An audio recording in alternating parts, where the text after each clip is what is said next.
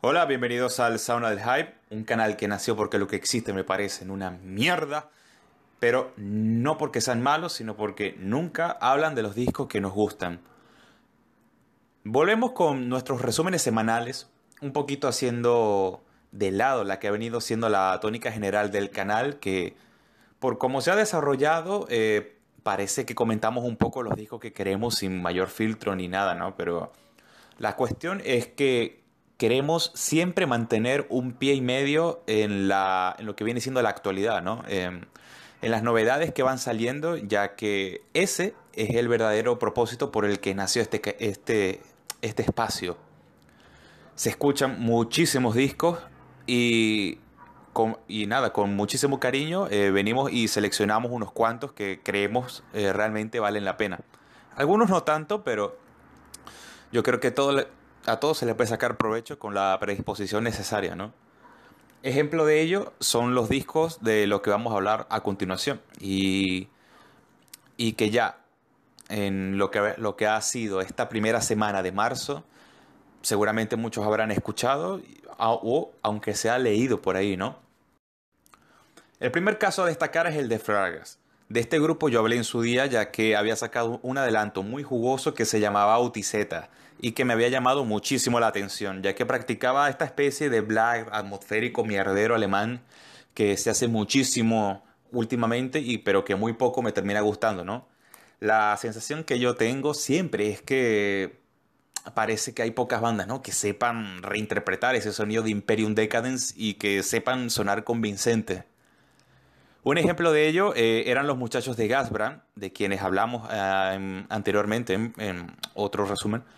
Y otro buen ejemplo podría ser este de Log, de los ya citados Flagras. Este es un disco muy bueno, muy potente, melancólico, con detallitos extravagantes, ¿no? Como podría ser esta especie de, sintetizador que a veces asoma como para burlarse de nosotros en la cara, pero la predominancia en el sonido es de las guitarras y eh, de la voz del señor LB o LB. Parece que es un sexteto y eso me sorprende ya que estas aventuras atmosféricas rara vez suelen tener más de un asiento.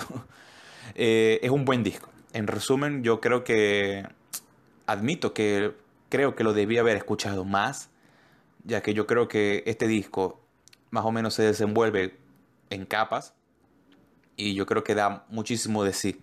Pero eh, a primera escucha, de, de buenas a primeras, yo creo que me bastó y me basta para recomendarlo. Nos salimos brevemente del black metal que suele predominar en esta sección y nos vamos a meter con los finlandeses de Amorphis. Esta es una banda que no necesita ningún tipo de presentación. O sea, ya, todos los que estamos acá las conocemos. He aquí lo que piensa al respecto nuestro amigo José Nunatax. Bueno, pues vamos a hablar del último disco de la banda finlandesa Amorphis, ese Eilu que han sacado recientemente, ahora hace poquitos días.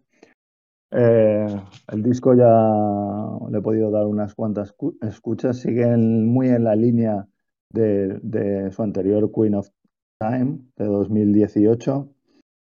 Y bueno, creo que han encontrado en los últimos años con, con como hijo, han encontrado en el vocalista eh, que entró a partir de Eclipse, han encontrado una fórmula que rinde, les rinde bastante bien. ¿no? Eh, en este disco comparado con el Queen of Time, que salió en 2018, eh, me parece que eh, tienen un toque un tanto menos, menos folk, esas melodías así más folkies que se escuchaban en Queen of Time, parece que han quedado relegadas en un segundo plano y les noto también menos peso a, los teclados, ¿no? a los teclados con esas melodías que hacían de hilo conductor en Queen of Time, me parece que no tienen tanto protagonismo en este Halo. Eh, me parece un muy buen disco eh, en la línea de esos últimos que han ido editando, pero un poquito por debajo del nivel de, Queen of Time, que me parece que fue un, o ha sido un, hito en la carrera de, estos Amorphis, ¿no? Eh, Halo tiene temas eh, muy buenos, los, los, tres primeros temas, Northwards, On the Dark Waters, The Moon, me parecen eh, muy buenos. Y luego creo que los temas centrales hasta Halo eh, decaen un poquito, sin ser, sin ser malos, porque tiene, la banda tiene ya un muy buen nivel musical y compositivo. Me parece que bajan un poquito el, el nivel. Para mí estará, eh, pues eso, entre un 8, 8 y poquito el disco. Eh, y, sin ser un disco malo, como digo, lo veo un poquito por debajo del nivel de ese Queen of Time. Volviendo al ruedo, quería hablar del francés de Tatba y su disco de Naraka o Naraka. A ver, este trabajo me lo recomendaron con muy buenas referencias, ¿no? Gente en la cual confío. Pero eh, la decepción fue un poquito mayúscula. La sensación que tengo actualmente es que este es un disco de mierda. Creo que levanta un poquito el asunto en el quinto y en el sexto tema. La batería juraría que es programada, mal. La voz es regulera. Y en materia de riff, vamos un poquito justitos, ¿no? Mal. ¿Recomendable? Pues sí. ¿Por, ¿Por qué? Porque yo no soy infalible, ni me las sé todas, ¿no? Yo siempre digo que tú tienes que escucharlo y sacar tus propias conclusiones.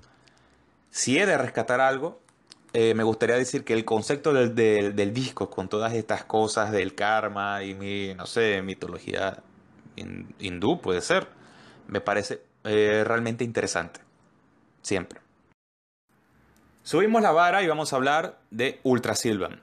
La gran banda sueca este año publicó su segundo disco, el cual el día de hoy corre a cargo de Christian House, el mayor conocedor de su obra que tenemos en nuestro panel.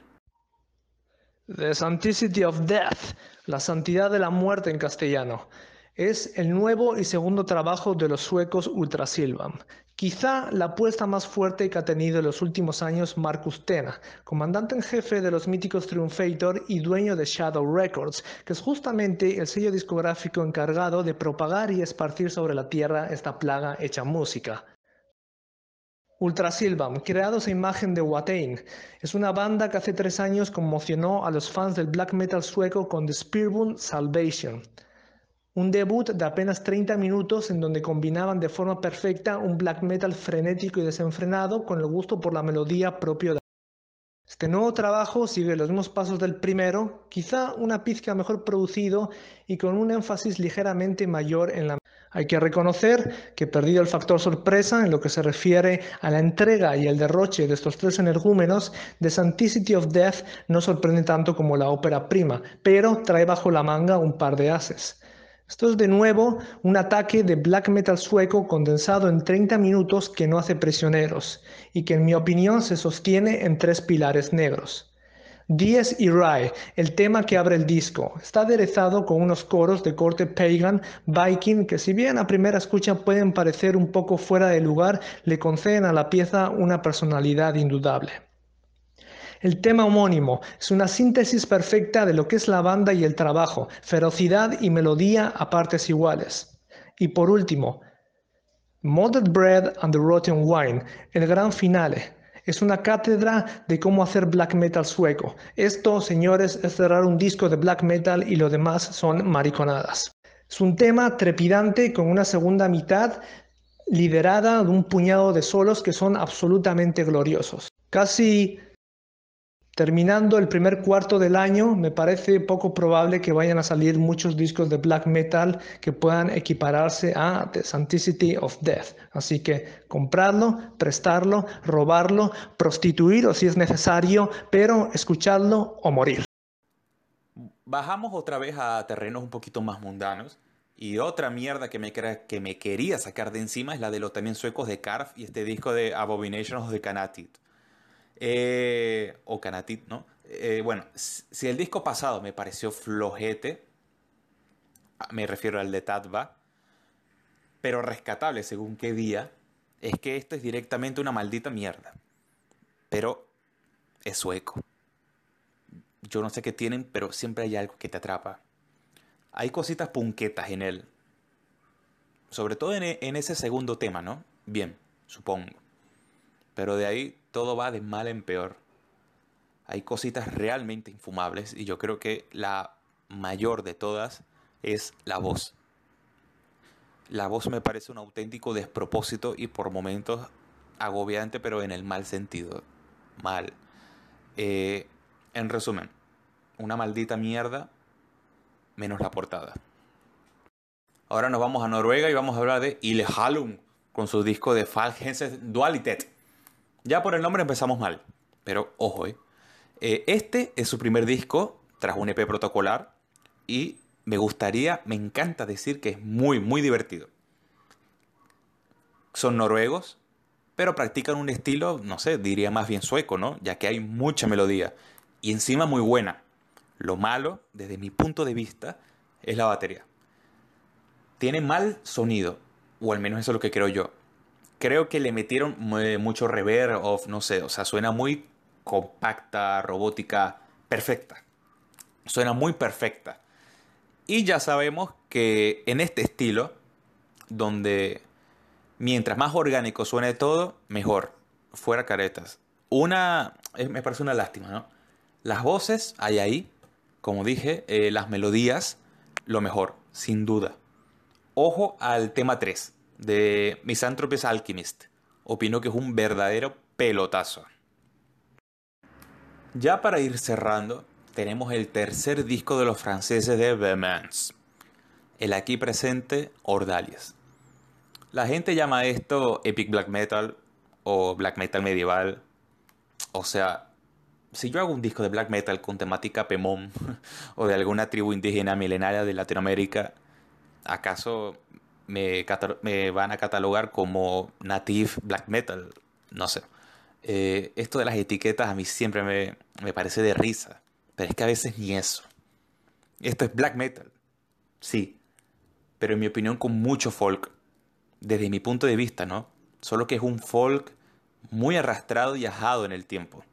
¿Por qué? Porque es que suena francés. Por los cuatro costados. Francés, afrancesado, francófono, todo. Son unos triunfadores estos chicos. Su disco anterior, el Para les Sandbars, fue muy aclamado por los círculos under, pero es con este Ordales eh, cuando me entrego de lleno a ellos. Me parece un discazo sensacional, con una producción musculosa, un tecnicismo evidente, tanto en batería como en guitarras y voces. ¿Y qué guitarras, señores? Esto es un maremoto, esto es un telar de riff, arpegios, guitarras, eh, guitarras acústicas, solos. Hay momentos de emotividad, de agresividad, pasajes a medio tiempo, otros mucho más corales, como el, el de aquella legión, o bueno, aquel par de, soldados que marchan a la batalla o a donde sea, ¿no? Medievales. Esa es la palabra. Es un auténtico discazo que se cuela en mis gustos personales como una obra a tener en cuenta de aquí a final de año. Vamos a ver cómo madura. Es largo. Yo creo que eso fue un poquito en su contra. Casi tan bueno como el de Pierre Brulé de sus paisanos de Aurillac quienes también son conocidos por practicar este black metal épico y medieval. Enormes Bemans. Chapó para ellos. Damos por concluidos esta sesión de hoy. Esperamos regresar la semana que viene contando lo nuevo de, no sé, de los polacos de Wetruhaji Beatar, Cross o Inafelion. Veremos. Saludos.